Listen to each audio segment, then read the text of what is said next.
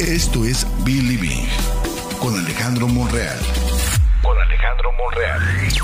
Soliradio.com. Innovamos la comunicación. Hola, hola, ¿qué tal? Muy buenos días. Bienvenidos una vez más a otro episodio en Believing, el podcast. ¿Cómo estás, Fernando? Muy bien, muy bien, muchas gracias. Buenos días a todos. Este, muy contento. Este, este tema bien interesante, Ajá. ¿verdad? Que vamos a hablar. Bueno, todos los temas son interesantes. Sobre todo si los hablamos nosotros. Sobre si los hablamos nosotros. Sí, sí, sí. Oye, por cierto, Tinto Leli el Chinito. buenas tardes. ¿Con quién tengo el gusto? Hola, buenas tardes. Habla Melesio. otra vez, otra, Otra vez. vez, otra vez. Tinto Leli el Chinito. Tinto Lelea Chinito, buenas tardes. ¿Con quién tengo el gusto? Hola, ¿qué tal? Habla Melesio. Tenemos que aventar ese chiste. Perdón, este, para los que todavía no entran en onda, es un chiste que me contó Fernando. Supuestamente lo contamos en la universidad, aunque Lo contó Virgilio. Lo contó Virgilio. Bueno, Sí. saludos a Virgilio Saludos. Cepeda. Probablemente nos vea en alguna ocasión. A ver. A ver, Eh, si a- arriba ahí en el, en el séptimo cielo, ¿no? Y- no, O sea, es que trabaja en la construcción. Ah, sí, trabaja en no. la construcción. Sí, sí, es cierto, tienes razón. Bueno, saludos a Virgilio Cepeda y a su esposa. Gaby. Este, un abrazo fuerte para que, pues para que vean que sí nos acordamos de Sí, sí, sí. Acá tenemos ya gente que nos está sintonizando, Oscar Parra, Carlos Aldaña, Tania Contreras, al mismo Héctor Becerra, un saludo y un abrazo hasta su cabina. Y bueno, en efecto, un tema importante para hoy, mi enfermedad no es inventada. Pero bueno, y ahorita que precisamente compartí en la lista de difusión con los contactos de WhatsApp, lanzaba la siguiente pregunta. ¿Alguna vez te has escuchado o te han dicho que quizás ese dolorcito de estómago, esa gastritis o a lo mejor esas ronchitas que tenemos en la piel tengan una explicación psicológica? Probablemente tú que nos estás viendo ya te ha tocado, probablemente algún familiar.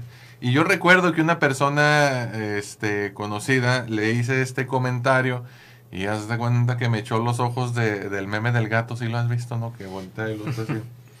Ujú. ¿Cómo te atreves a decir esas cosas si realmente me duele? Es que no estamos diciendo que no le duela. Ahí es que no estamos diciendo que no haya malestar, sino que esa situación o esa condición médica no tiene una explicación fisiológica, ¿sí? No hay una mm, explicación, pues sí médica, pero no hay una explicación que se refleje con el, eh, necesariamente con el funcionamiento del cuerpo, sino que tiene una causa, una base emocional, que probablemente el estrés, la ansiedad, a veces hasta el sentimiento de culpa, se ven reflejados en algún malestar, por no decir en alguna parte del cuerpo, porque pues también no sé si te ha tocado a ti, por ejemplo, que das clases en prepa, igual que tu servidor, que algunas o algunos de los alumnos están muy jovencitos y ya tienen problemas gastrointestinales severos y no necesariamente abusan de la salsa valentina ni la salsa botanera. Entonces, ¿cómo se explica? Ya dije marcas, Chihuahua. Bueno, les vamos a cobrar ahí. Eh, y no necesariamente abusan de los este de las salsitas. Eh, entonces, pues, ¿cómo tan chavito, cómo tan chavita está teniendo este tipo de problemas? Luego ya conociéndolo un poco mejor, profundizando acerca de su, de su situación, resulta que se la pasa estresada la mayor parte del tiempo. Por las calificaciones, porque no la vaya a regañar su papá o porque no la vaya a regañar su mamá.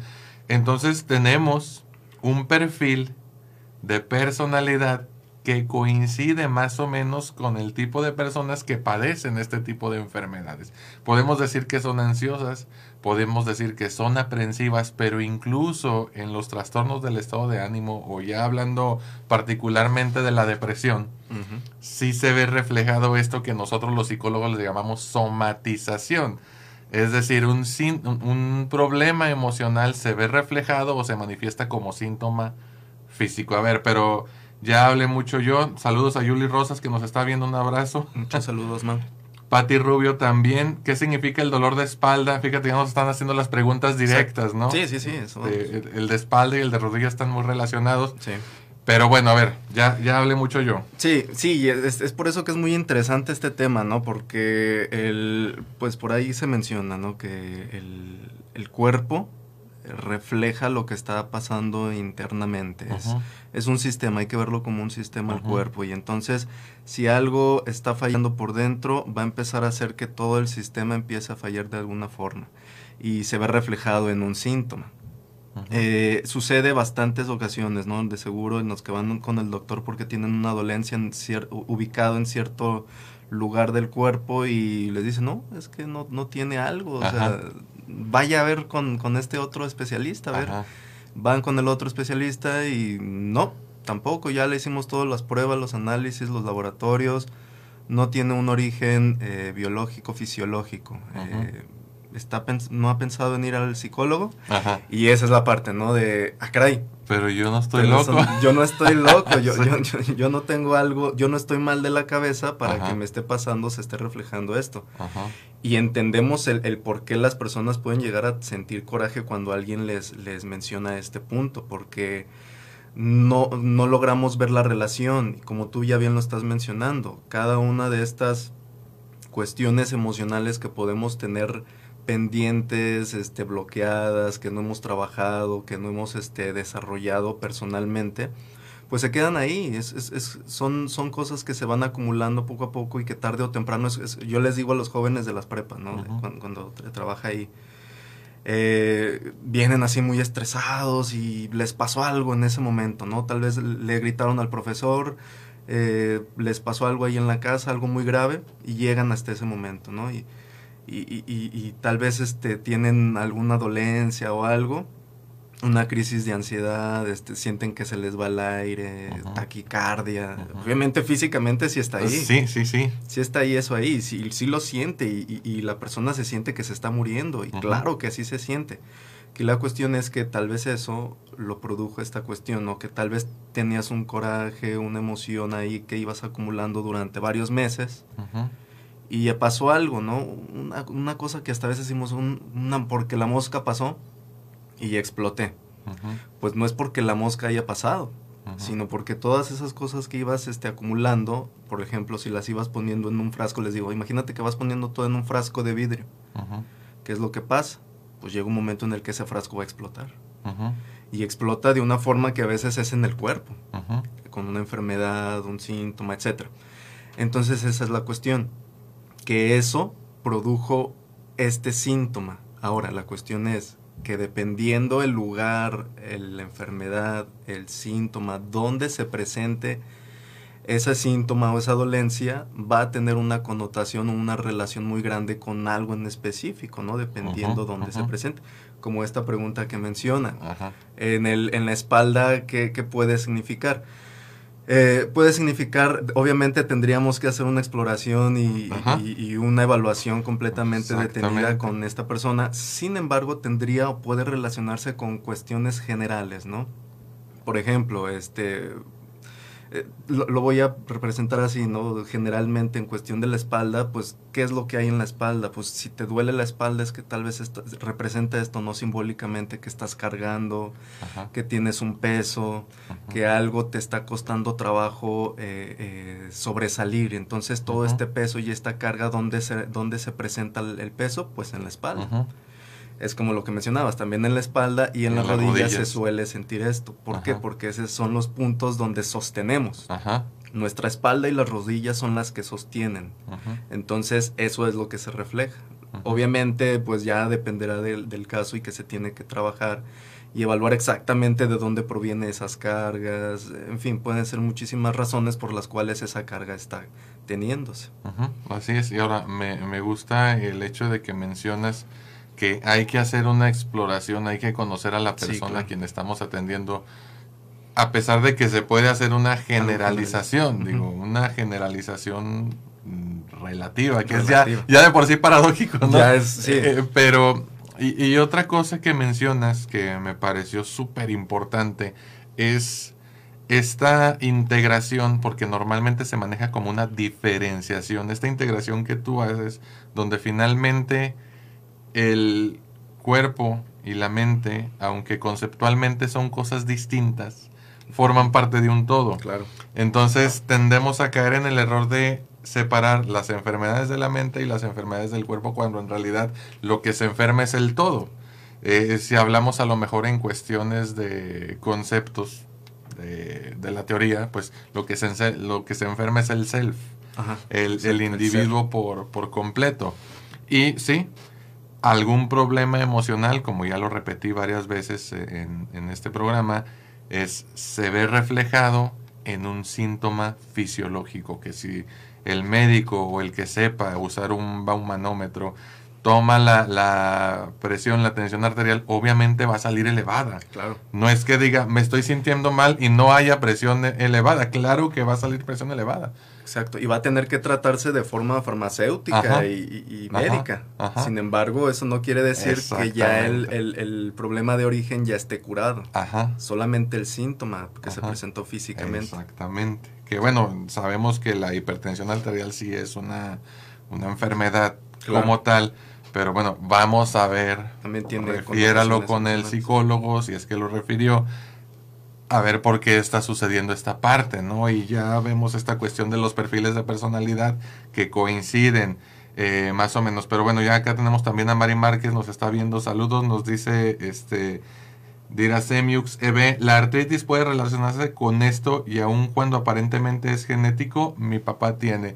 Bueno, acá pues obviamente no podemos dejar de lado la, la bibliografía y la investigación médica, pues las enfermedades autoinmunes están estudiadas.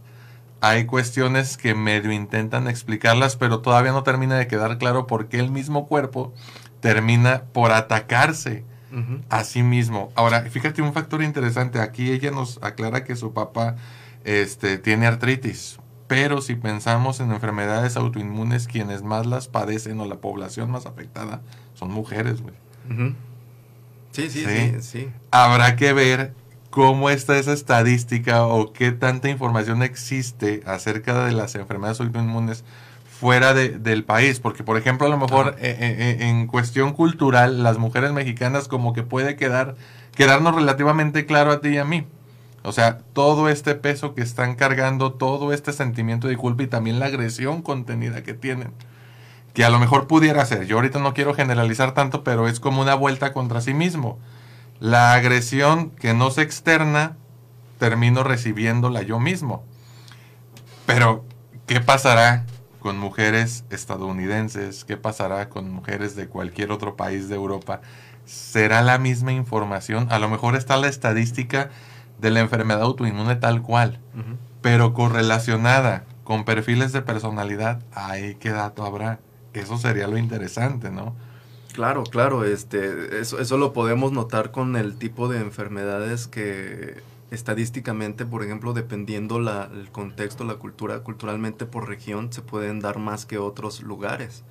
Y tiene muchísimo que ver con lo que se puede estar viviendo en ese sector o en esa área. Eh, dependiendo el, el- el tipo de, ¿no? Por ejemplo, sabemos perfectamente que México es uno de los principales en, en obesidad. ¿no? Y tiene una relación también esta cuestión. Claro, pero fíjate, ese hay un ensayo, o sea, completito el ensayo que le dedica el doctor Santiago Ramírez a este tema de, de la obesidad y todos sus factores emocionales. Sí. O sea, es como una forma de retener al hijo por parte de la mamá. Aquí cómo se tranquiliza a las personas, cómo se les enseña a lidiar con la ansiedad desde que estamos chiquitos, métele el biberón, güey. Esto lo hace dependiente. En lugar de enseñarle a resolver los problemas o a lidiar con su propia ansiedad, se la calma con alimento. Exacto. Y entonces, este perfil psicológico de la persona con obesidad en cualquiera de sus, este, pues, no sé cómo decir, variedades o variantes eh, o niveles, eh, pues se explica por, por esa parte, ¿no? Pero incluso hay un, bueno, es el libro del mexicano Psicología de sus motivaciones, es casi casi un, pues una explicación muy completa, pero en cuestiones muy específicas acerca de las enfermedades psicosomáticas en los mexicanos. Estamos hablando de un libro que salió hace 50 años. Y hay, bueno, o más, hay otro que es una joya, güey. El Psicología Médica de Ramón de la Fuente, que que es todo un compendio de enfermedades psicosomáticas, claro que aborda generalidades, este tratamiento psicoterapéutico, tratamiento psicofarmacológico, pero e- ese sí es de cuenta que es casi casi un, un catálogo. Y te explica de lujo todas estas cuestiones. Pero a ver, ya nos estamos yendo muy académicos, güey, como si fueran Sí, sí, estudiantes. sí. Fí- Fíjate, justamente estaba, estaba leyendo justo ese libro de, de, de esos, de cómo te habla de cada parte, cada dolencia, cada enfermedad, su connota- obviamente cuestiones este, fisiológicas, etcétera, pero también la connotación psicológica. Y, y- y en efecto, es, es, es algo que eh, nos cuesta un poquito de trabajo entender por, por esta dicotomía que mencionabas al principio, ¿no? De, de que dividimos lo físico de lo psicológico. Esta, esta eh, eh, eh, obviamente hay razones por las cuales hacemos esta dicotomía y esta separación. Eh, una de las principales es para nosotros este, profesionales entender y comprender de la mejor forma las enfermedades, cómo se producen, de dónde la etiología, en fin, etcétera. Todas esas cuestiones va- nos hace más fácil el poder entender y poder a trabajar e intervenir con la enfermedad ujú, si, si lo hacemos por partes. ujú. Porque imagínate pensarlo como en un todo es un poquito más complejo puesto que habrá situaciones en las que no seamos expertos en todo. ¿sí? Es por eso esta parte de, de- de dividir. Obviamente los médicos se van a enfocar en cuestiones fisiológicas, mm, en esto que estamos mencionando, y les va a costar más trabajo verlo como un todo porque ya tendrían que empezar a estudiar y Ajá. adentrarse a cuestiones psicológicas que tal vez a veces ni siquiera los médicos tienen el perfil, ni siquiera tienen a veces como este interés de, de ver esa parte, ¿no? Ellos se van en lo suyo y, y- y eso es lo que tienen que hacer porque ellos se tienen que enfocar Sí. en eso. Aquí la cuestión es esta. Cuando nosotros hablamos con, con los pacientes, pues es esta cuestión. ¿por qué, ¿Por qué me está diciendo que esta enfermedad que se presenta físicamente tiene una connotación psicológica? Pues es lo que estábamos hablando. Que realmente esta diferenciación es una cuestión práctica en la medicina, en la salud mental. Pero realmente, esto como lo mencionas, es hay que verlo como un todo, porque es eso, es un todo. Lo físico y lo mental están conectados. Es un todo, no podemos separarlo plenamente, nunca va a estar separado. Emocionalmente, eh, si tú un día estás triste, cabizbajo, en fin, etcétera, por lo regular tu sistema inmunológico baja, tus defensas bajan. Y entonces hay más riesgo de que tú tengas una enfermedad tipo una, una gripa, en fin, etcétera. De hecho, esta cuestión de, de- de, por ejemplo, de la gripa, si se dan cuenta a veces, eh, ¿qué es lo que uno hace cuando tiene gripa? Eh, Moquea, Ujú, empiezan a lagrimeo. Si te das cuenta, todos estos síntomas tienen una relación directamente con la tristeza. ujú. Cuando está triste uno llora, gime de tristeza. Es una forma de que como a veces nosotros no estamos conectados con nuestra emoción de estoy triste, tu cuerpo dice, hey, estás triste. Sí, pues está. Finalmente es un sistema que se provee de retroalimentación constante. Y ahorita que mencionas esto de del moqueo y del sentimiento de tristeza, eh, me acuerdo que tenía un compañero en, en, en esta prepa en la que tú y yo damos clases. Compañero, no eres tú. Se no te va a ventanear. No, este, pero les decía a los alumnos, les daba una palmada en la espalda así que sonaba hueca, güey. Ajá. Y les enderecese. Porque el chavo iba todo así. Y les explicaba el profe sin ser psicólogo. Digo, yo creo que tenía como que cierto conocimiento, ¿no? ¿Qué pues. mensaje estás mandando a los demás si te ven cabizbajo y agachado? Les decía él, aprovechate de mí. No, ponte derecho, güey. Pero yo, yo, me, yo me quedo con la información que mandamos hacia adentro. Si yo estoy cabizbajo, mi cuerpo está enviando señales a mi sistema nervioso, a mi cerebro y a, a los, al sistema nervioso periférico y al central, bla, bla, bla. Ya todos nos vamos a meter en esos detalles. Pero el chiste es que el cerebro, el sistema nervioso está recibiendo esa información y va a actuar en consecuencia. Por eso, este, tiene tanto significado cuando vemos a los animales eh, asumir una actitud corporal, una postura, cuando se sienten felices, cuando se sienten amenazados, porque su estado interno se ve reflejado externamente. Entonces, dicen los expertos, ¿verdad? Yo no soy etólogo, yo no soy especialista en perros, pero Cuando el perro está excitado, pues a lo mejor bájale la cola, porque así su, su cuerpo le va a mandar información al cerebro de que tiene que estar relajado. Entonces, sucede lo mismo con nosotros. Yo estoy triste, yo estoy feliz, yo tengo un conflicto psicológico, psicológico interno y lo voy a manifestar aunque no quiera. Porque muchas veces no voy a llorar, ok, no llores, güey. Engáñate solo. Pero a la larga, ese conflicto o esa tristeza o esa melancolía va a hacer aparición. No lo puedes esconder por mucho tiempo. Tarde o temprano va a salir. Ahora, fíjate bien, yo ahora quiero hablar de una situación, este, pues, que sucedió en mi familia. Eh, mi abuelo era médico y todo mundo, o casi todo mundo, mejor dicho, tenía como que esta referencia de que mi abuelo era muy gruñón. Y como era muy gruñón, casi nadie se le acercaba. Yo era de los pocos que me sentaba a platicar con él. Y bueno, creo que en parte, en cuestión temperamental, heredé esa parte. Yo también soy muy gruñón, pero me vale madres, ya me conocen. Pero a, mi abuelo le costó mucho trabajo que la gente entendiera esa parte. Pues es gruñón, no está enojado con nadie en particular ni trae nada contra nadie. Entonces, eso hizo que la gente se, se alejara de él. Y mi abuelo pasaba mucho tiempo solo. Pasa el tiempo y mi abuelo empieza a sentir una comezón que a lo mejor tenía explicación por algunas de las enfermedades que él padecía, que tenía problemas este, en el hígado y en los riñones. Dije, quizás por eso se esté manifestando en la piel. Pero luego fui entendido, yo estaba estudiando apenas la carrera, güey. No, estaba, no habíamos profundizado mucho acerca de este tema, no lo entendía del todo. Ya cuando me graduó y tengo tiempo trabajando, es de cuenta que hago clic por un este estudio de caso de un dermatólogo que leí en, en su momento, ¿no? Donde hablaba de una cuestión psicosomática eh, manifestada a través de una enfermedad de la piel. Entonces mi abuelo empieza a sentir este, este prurito, esta comezón excesiva, no se le calmaba con nada, cremas, medicamentos, claro, los que él podía tomar porque estando enfermo del hígado y los riñones casi no podía tomar ningún medicamento, güey. Entonces pues hasta que dimos con una crema, güey.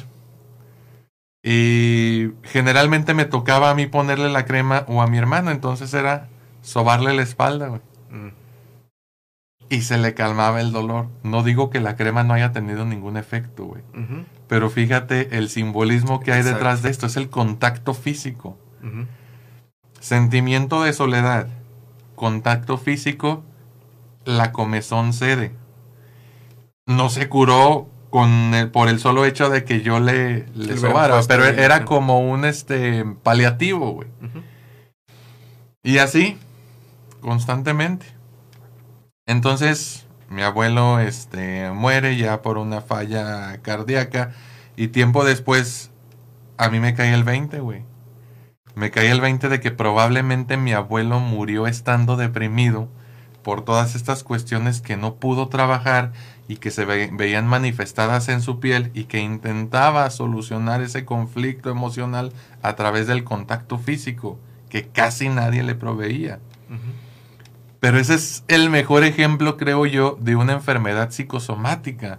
A lo mejor una irritación de la piel, un prurito excesivo, que bueno, no puede consistir en siendo una enfermedad, más bien puede ser un síntoma físico al que los médicos no le encontraban ninguna explicación. Pues es que ya le dimos todo lo que le pudimos dar no es que mi abuelo no sintiera, güey, lloraba de la desesperación de que no se podía rascar y de que no se le quitaba la comezón, güey. Claro que lo sentía.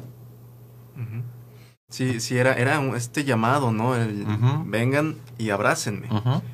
Pero fíjate la dificultad de poder decirlo, de verbalizarlo. Es por eso la importancia de tener conexión con la emoción de darme cuenta, ah, caray, me siento triste, ¿por qué me siento triste? Me siento solo, necesito un abrazo, ven, abrázame. El poder decir eso puede llegar a, ir solucionando esas cuestiones emocionales que tenemos en ese momento. Pero ahí el, el, el, conflicto, ¿no? Que a veces nos cuesta tanto trabajo tener esta conexión con la emoción, de saber que estamos tristes, enojados, necesitamos un abrazo, un apapacho. Sí, a veces hasta eso, ¿no? Simplemente esta cuestión de, de, del típico mexicano que tenemos de nosotros somos machos y no tenemos por qué estar pidiendo abrazos. No, oye, pues sí necesitamos un abrazo, somos personas al final. Así es. Y es este afecto y esta comprensión y esta cercanía que necesitamos con las personas también. Entonces el poder, el, el, ser mutilados en esta parte de poder, de no poder decir lo que necesitamos, tarde o temprano nuestro cuerpo lo va empezando a generar y a presentar. Uh -huh. Y ese es el conflicto y el riesgo que se puede tener, ¿no? Que de dejarlo y esta dificultad de comprender que puede ser una cuestión psicológica, irnos hasta las últimas de que se tenga que ser una cuestión ya muy grave Uh -huh. y que hasta nos cueste trabajo y como comentas, ¿no? Que después de mucho tiempo ya me cayó el 20 y decir esto era algo que se pudo haber trabajado, ¿no? Y es esa cuestión, ¿no? Que hay que prevenir, que, que hay que ten, tener en cuenta y, y, que también la cuestión psicológica es importante y que también lo emocional tenemos que estar conectado con ello. No uh -huh. solamente las cuestiones físicas van a tener, obviamente sí tienen una connotación, connotación física, ya lo estamos mencionando, uh -huh. como este gran ejemplo que mencionaste que se presentaba en cuestiones físicas, en, justo en los órganos, se trabajaba eso, pero llegó un momento en el que eh, quedaba fuera de, de, la cuestión este, médica. Uh -huh. Y los médicos se quedan, pues es que ya estamos haciendo todo lo que podemos, está dentro de nuestras manos. Uh -huh. Entonces esa cuestión, ¿no? y ojo, entiendo, ¿no? Que hay personas que creen en esta cuestión de, de, de las limpias, de, de, los chamanes y todo esto, ok, lo entiendo que, que, habemos, que hay personas que creen y, y, tienen fe en, estos, en estas cuestiones, pero también llega un momento en el que en el que no solamente nos vamos a poder basar en eso, porque, uh -huh. fíjate, también tiene que ver esta cuestión de los chamanes y la limpia con una cuestión sugestiva. Uh -huh. Así como, por ejemplo, tal vez necesitábamos un apapacho, ¿sí? Tal vez esta cuestión de la limpia es esta forma de Ajá, te estoy quitando. Sí. Psicológicamente también ahí hay una carga, uh -huh. ¿sí? Entonces es esta cuestión, pero al, al punto de esta cuestión de los chamanismos, de hacer limpias, te pueden quitar el síntoma en un tiempo. Ajá. Pero el, lo que realmente produjo, tú sigues sin conectarte con esa emoción. Ajá. Y va a seguir ahí. Y tarde o temprano va a volver a presentarse. Si en un momento se presentó en, en, en la piel y lo sanaste en ese momento, pero si no te vas con el origen, Ajá. tarde o temprano ahora va a ser el corazón o, u otro órgano que también se va a afectar. Oye, güey, pero eh, mira, me dice acá Mari Márquez, por eso se sintió súper bien con el masaje. Es que Mari, este, atendió en una ocasión a mi abuelo, este, un masaje. Y me dice, por eso se sintió súper bien con el masaje. Sí, sí pues claro. finalmente es contacto físico, ¿no? Y incluso hay un autor que hace mucho alusión a esta parte de Juan David Nacio, el yo piel que cómo la piel es eso que nos mantiene en contacto con la realidad, ¿no? Uh -huh. Nos provee de información al final de cuentas. Sí. Eh, pero hablando ya de los casos así súper poderosos en la clínica y en la teoría este, psicodinámica, güey. Pues fíjate que tanto efecto, recordemos esos temas que nos hablaban en la, en la carrera, güey de estas histerias de conversión, estas histerias clásicas que ya son muy poco frecuentes. Uh -huh. Nomás no me tocó atenderlo, güey. Me tocó estar en la asesoría de un caso donde hablaban de una histeria clásica. Uh -huh. Te estoy hablando, eso fue hace como cinco años, pero son rarísimos en la Hoy actualidad. En día, sí. sí. No digo que no existan, pero son raros. Y creo que tuve la suerte de estar escuchando acerca de uno. No lo atendí yo, pero lo escuché. Nada más, pensemos en, en, esta parte de qué tanto efecto tiene la cuestión emocional en el cuerpo a llegar al punto de inmovilizar una extremidad, güey, las piernas o las manos, o la ceguera, güey, la, la ceguera, ceguera temporal. O sea, explicando este caso de, de una persona que le tocaba alimentar a su papá y cuando le tocaba darle de comer, güey, no podía mover las manos, güey. Fíjate la angustia que le producía la sola presencia del hombre, güey. Uh -huh. o el recuerdo, toda la cuestión emocional que le movía, que inhabilitaba sus dos extremidades superiores, al punto de no darle de comer. Sí, Es- sí, es sí, es, el- es muy ¿Hasta poderoso. dónde llega? Sí, es poderoso este, este punto porque es, es- es como, como lo menciono, no es un sistema. Hay veces que el, que el mismo sistema si dice no estoy preparado para esto, te desconecta y te desmaya. Ajá. ¿No? No estoy preparado. Y, y lo, lo hace, lo, lo manifiesta. Dices, qué poder del cerebro, sí, porque de ahí proviene toda esta información, todos estos estas, este, mensajes, de que se, dependiendo lo que necesita el sistema, el cuerpo, lo hace. Si en este momento no, no tienes la capacidad para poder ver lo que está pasando enfrente de ti, mejor nublo la vista. ¿sí? Fíjate qué, qué poder eh, puede llegar a tener. Entonces, este poder es un riesgo. Porque imagínate, si, lo, si sigue sucediendo de forma inconsciente, tarde o temprano esto puede afectar de, de manera hasta definitiva y o muy grave. Pues Sí. puede terminar en un accidente fatal, güey. Imagínate que vas manejando Sí, y exacto. tienes una ensoñación, güey, o un recuerdo y ahí te trabas. O sea, si ha habido accidentes así, güey. Claro, claro, sí. Sí, entonces, entonces por eso es muy importante, Ajá. eh, o sea, este tema, por eso mencionábamos, ¿no? Es muy importante por esta cuestión que, que a veces vivimos un poquito, eh, por esta, esta cuestión, ¿no? Que, que no nos acercamos tanto a la- a- a las- al, al conocimiento de la salud mental y la importancia de tener en cuenta también con nuestra propia salud.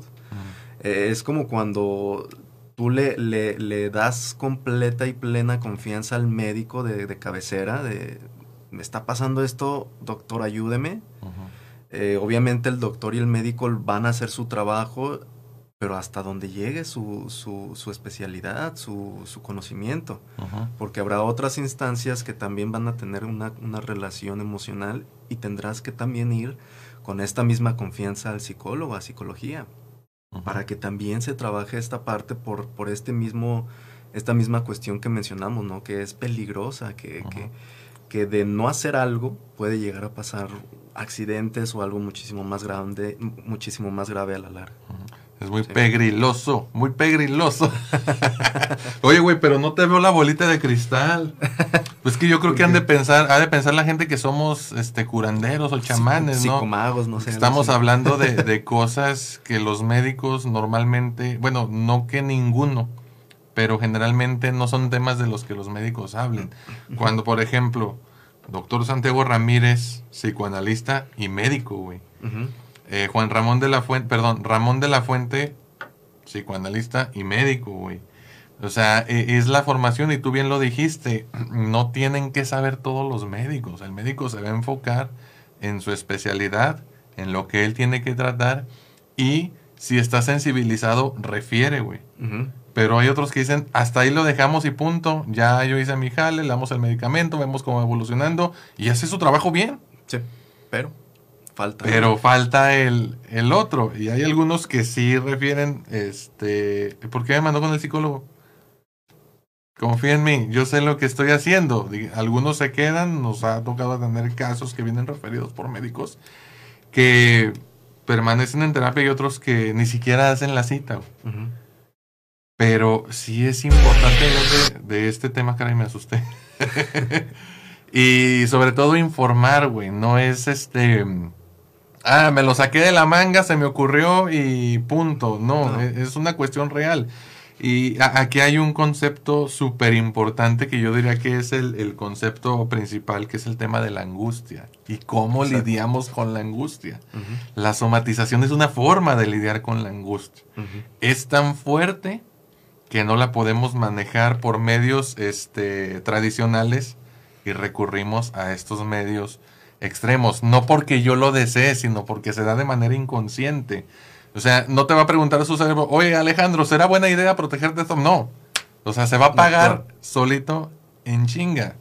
Y bueno, yo antes era súper, bueno, sigo siendo súper nervioso, güey. Pero ya como que lo tengo más controlado. A la hora de hablar en público. De hecho, ahorita no soy yo, güey. Es un autómata que está aquí. Para poder funcionar. Para ¿no? poder funcionar. Yo estoy allá afuera. Este, no. Y tocaba dar una plática, güey, exponer una clase, dar una conferencia. No desayunaba, güey. ¿Sabes por qué no desayunaba? Porque mi estómago es muy traicionero. Sí, sí, sí, sí. Dices, no, no desayuné pesado, no desayuné nada, de todos modos me traicionó el estómago. Es una forma en que se ve manifestada la ansiedad, la angustia. Es una forma de decirte, salte de aquí. No te presentes ahí. Y, y a veces al punto en que no te levantas, güey, no vas. Es más, no sé, pero de los que nos están escuchando, piensen quizás en algún momento en el que tenían que ir a un evento súper importante, o es más, era el día en que tenían que sacar la ficha para estudiar la carrera que tanto querían. Y resulta que se quedaron dormidos o que tuvieron algo que los imposibilitó. Es que no me lo explico. Es que es la, la ansiedad, güey. Es que es el miedo, es, es la angustia. Fíjate cómo actúa. Sigue siendo, como dije hace ratito, un sistema que se provee de retroalimentación constante. O sea, mm, no sé, es que si, si, si supieran lo... Ay, ¿cuál es la palabra? O sea, lo susceptibles que somos a los estímulos ambientales. O sea, hasta las luces, güey Ujú. lo no nos vayamos tan lejos, güey. Tú que eres este guionista y director y todas estas madres, güey. La fotografía en las películas, güey, genera un efecto en nosotros. Claro. ¿Cómo quieren que percibamos el ambiente y nos ponen una paleta de colores, cierto tipo de iluminación y eso tiene efecto en nosotros, güey? Claro. ¿Viste esta película mm, Hair con Hair, sí. Joaquín Phoenix? Joaquín Phoenix. Son puros tonos pastel, güey. Y, y la película te deja con una sensación, no sé, como que de nostalgia, melancolía, este, el vato como que de repente me desespera, güey, me da muy, porque lo veía muy apachurrado, güey. Creo que logran transmitir lo que quieren transmitir. Si eso tiene efecto, güey, estando sanos nosotros, eh, imagínate estando mal emocionalmente, cabrón. Exacto. Eh, bastante, ¿no? Y, y- y esa es la cuestión. Fíjate, ahorita que mencionabas, ¿no? Cómo me imaginé a una persona Ajá. dándose cuenta, ¿no? De, ah, caray, sí es cierto, me acordé cuando este día importante me pasó esto, me, me, me dio este, no sé, algo por lo cual no pude ir de plano, me, me enfermé, me dio diarrea, me dio una gripe en ese momento y ya no pude ir. Entonces me, me- me imagino a esta persona diciendo, ok, en ese momento pensé que era la gripa, pero fui yo. Y esa es la cuestión.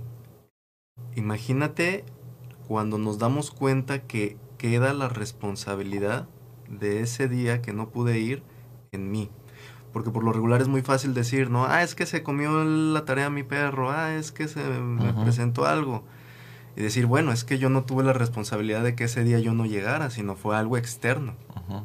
fue una enfermedad, fue algo que yo no tuve o controlé en ese momento. Pero aquí el darte cuenta que sí tuviste una cuestión de responsabilidad ante ese momento, eso es lo que se nos dificulta comprender y aceptar, decir, cierto, yo tuve que ver en esta cuestión. El que me haya enferme- enfermado, el que me haya pasado esto, tuvo algo que ver con, conmigo. Ajá. ¿Sí me explico? Y esta es la cuestión que nos cuesta trabajo cargar por, por estas cuestiones de culpa y, pues, es que yo no tendría, yo mismo me estoy provocando. Sabemos perfectamente que no te quieres provocar alguna enfermedad. Sabemos perfectamente que nadie quisiera estar enfermo, que le pasara una- algo así para no poder asistir a algún momento importante, pero sucedió. Entonces aquí la responsabilidad de decir, tengo que hacer algo entonces.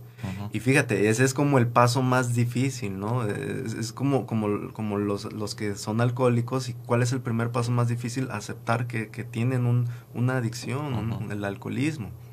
Y es esta cuestión misma.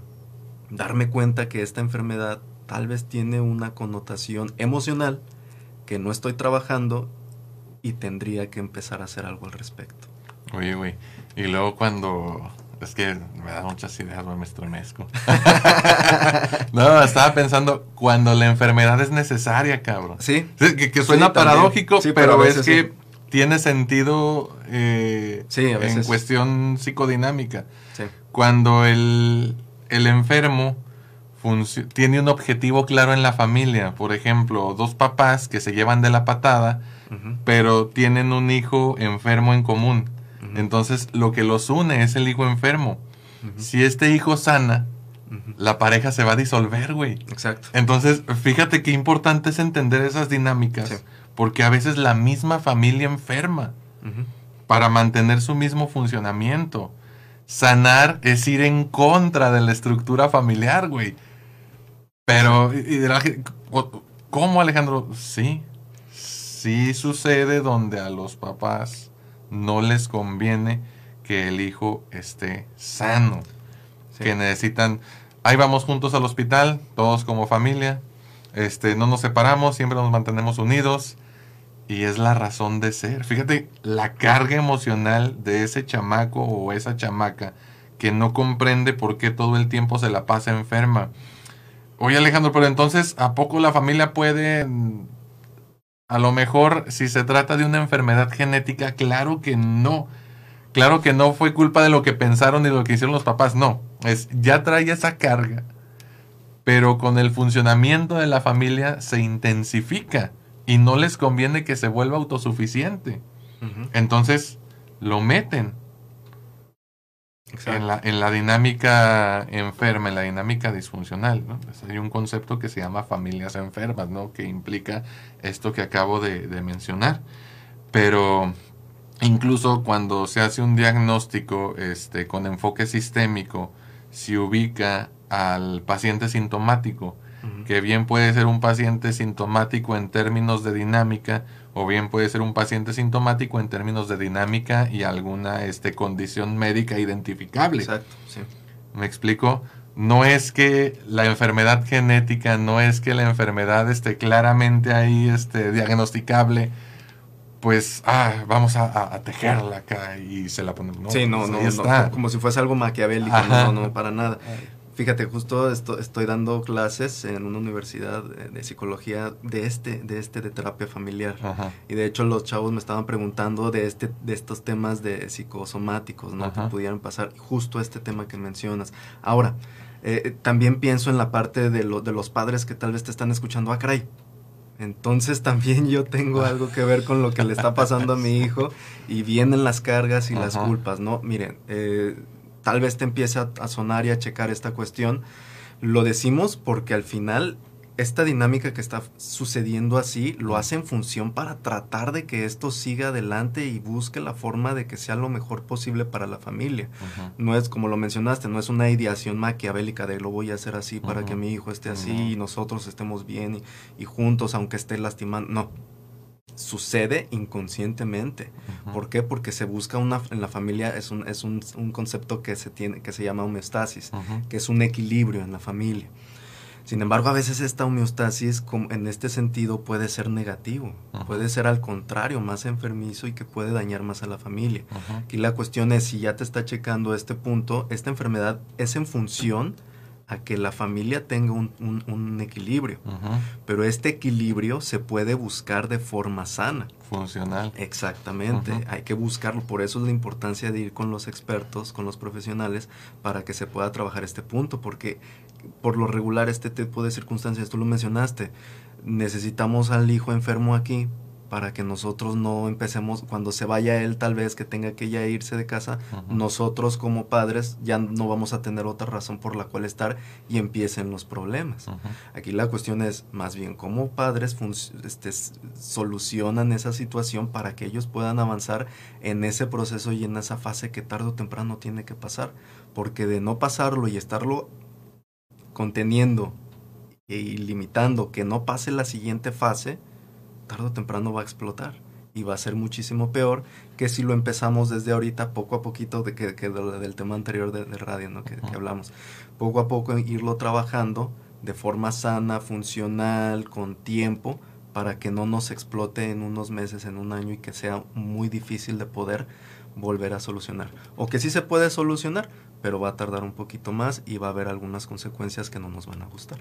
Oye, güey, entonces la, la solución, así para concretarlo, y ojalá y nos estén viendo tus alumnos, no en vivo, a lo mejor quizás Les, les compartí. a ver si este, más, más tardecito, pueden ver la repetición. Sí, sí. Eh, pero entonces la, la, la recomendación sería, primero que nada, identificar las emociones, validarlas y permitirlos, permitirnos externarlas, ¿no? Porque finalmente todo lo que se calla por acá va a salir o se va a manifestar a través del cuerpo. Lo que la mente no habla, el cuerpo Lo grita. lo gritará. Sí. Exactamente, ¿no? Entonces, acostúmbrese, intente hablar de sus emociones para que de una forma u otra pueda tener como que esa válvula de escape, ¿no? Porque finalmente es como una olla express o una olla, sí, a presión a la que no le pusiste válvula y entre más se empieza a acumular truena. Necesitan esa valvulita por la cual esté fluyendo. El miedo de no querer hacerlo Ajá. es por esa válvula, porque dices, es que si le digo, ¿qué tal se explotó si nos peleamos? Ah, pues entonces se necesita ir a terapia Ajá. para que eso poco a poco se vaya trabajando.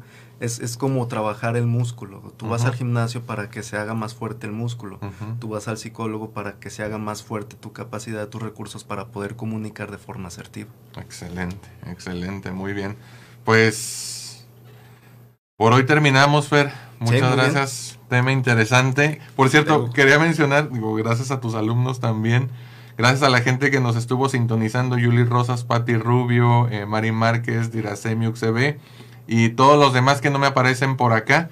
Les mando un abrazote. Quiero eh, comentar también, hay gente que nos está escuchando desde Perú, ¿eh? Ah, qué bien. Eh, saludos a Liliana Asencios, un abrazo, gracias por estar al pendiente. Ellos lo ven ya en la repetición, pero Perfecto. igual están aquí con, con nosotros de manera relativamente permanente. Pues bueno, Fer, muchas gracias. Gracias a ti Aquí también. nos vemos la, la próxima semana y Nos ustedes en- no se olviden que estamos en redes sociales, en Facebook e Instagram. Nos encuentran como eh, arroba believingmx. A mí personalmente me encuentran en Twitter, Instagram y TikTok como arroba psicomonreal. Fernando, tus redes. En redes, en, en Facebook, Fernando López Rosas. eh, también tengo mi página de Estrella Polar. En Instagram, Fer Lop Ros.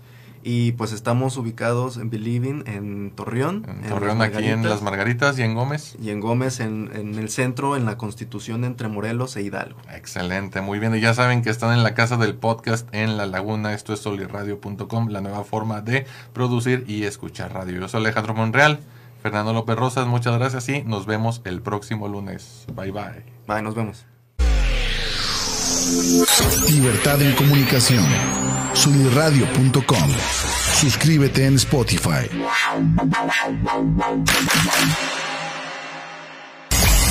Emisión de vanguardia. Solirradio.com. Suscríbete en Spotify. Si- si- Sintoniza tus ideas. Solirradio.com. Suscríbete en Spotify.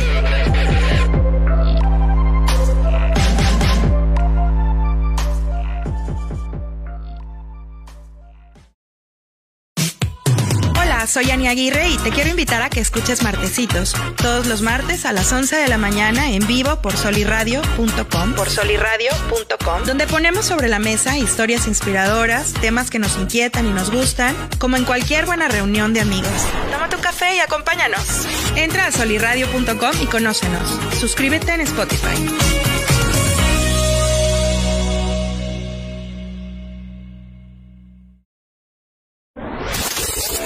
¿Qué tal? Soy Oscar Parra y te invito a que escuches Fútbol Descafeinado todos los jueves a las 11 de la mañana en vivo por solirradio.com.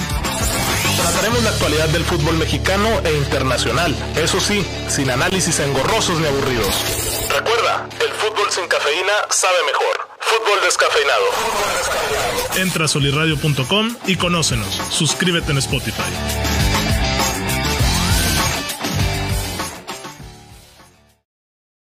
Hola mis queridos híbridos digitales, somos Arturo Castañeda e Israel Navarro. Los invitamos a que nos escuchen en Universo RH todos los miércoles en punto de las 10 de la mañana en vivo por solirradio.com. En este programa veremos temas de cultura organizacional, liderazgo, gestión de talento, desarrollo profesional, ambiente de trabajo, entre otros temas de vanguardia. En Universo RH resaltamos la importancia del factor humano en todos los ámbitos. Los esperamos. Entra a y conócenos. Suscríbete en Spotify.